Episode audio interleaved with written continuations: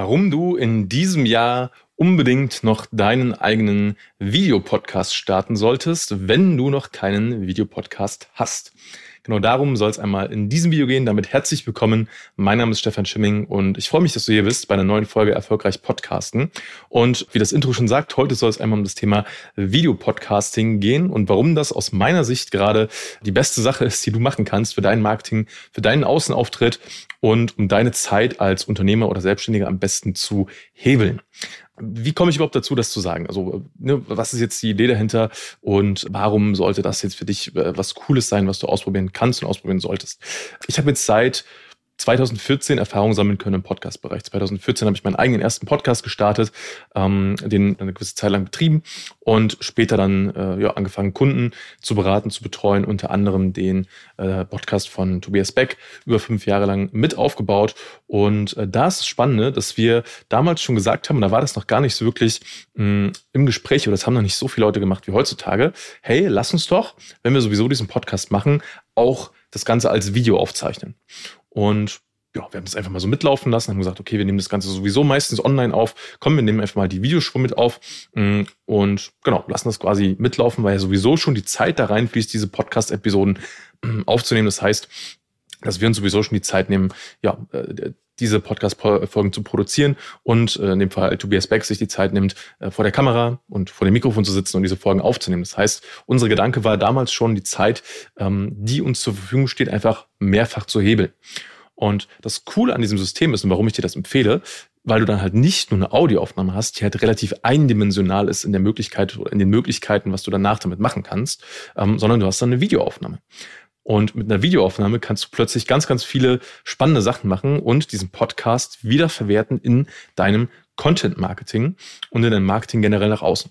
Bedeutet, was wir jetzt zum Beispiel ähm, so machen, sowohl für meinen eigenen Podcast hier als auch für unsere Kunden, und das wie gesagt schon seit, seit mehreren Jahren, ähm, ist diese Videospur zu nehmen und diese mehrfach zu verwenden. Natürlich einer einfach ähm, oder einmal als ähm, Podcast-Spur, also die Audioversion davon, natürlich ganz normal, wie man das so kennt für den Podcast. Ähm, bei Tobias Beck haben wir es zum Beispiel damals so gemacht, dass wir die ähm, Interviews einfach mit bei YouTube hochgeladen haben. Und natürlich, wenn man so Interviews remote online aufnimmt, das ist nicht immer unbedingt eine Hollywood-Produktion, muss es aber auch nicht unbedingt sein.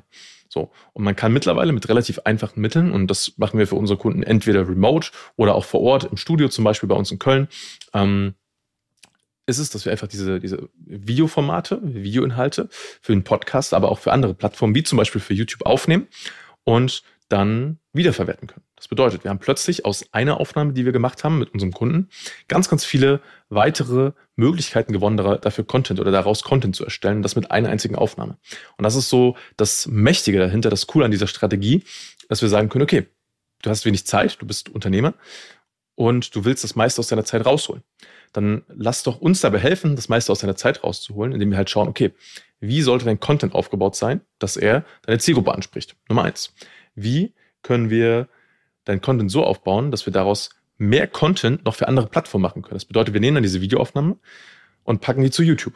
Schritt eins. Soweit so unspektakulär. Und dann können wir aber auch aus dieser Videoaufnahme beispielsweise, wenn wir die, so wie wir sie halt produzieren, richtig aufnehmen und das eine bestimmte Qualität hat, daraus auch Content machen für andere Plattformen, wie zum Beispiel für ähm, YouTube Shorts, für TikTok, für Instagram, für LinkedIn und so weiter. Und plötzlich hast du einen, äh, ja, ich sage jetzt mal, einen Blumenstrauß geschaffen an Content, den du nutzen kannst nach außen und damit deine Reichweite, deine Omnipräsenz steigern kannst im Markt.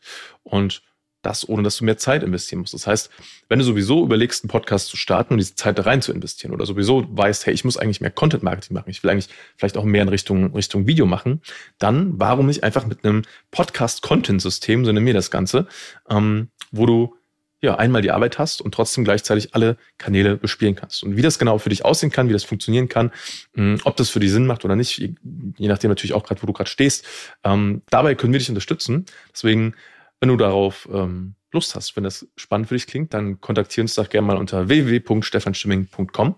Trag dich ein für ein kostenfreies Erstgespräch und dann schauen wir uns einfach mal an, wie dieses Podcast-Content-System für dich aussehen kann. Egal, wo du gerade stehst, ob du schon einen eigenen Podcast hast, einen starten willst, ähm, und dabei können wir dich sehr gerne unterstützen. Deswegen, ich freue mich, von dir zu hören und äh, freue mich, äh, wenn wir dann sprechen. Bis dahin, alles Liebe, dein Stefan.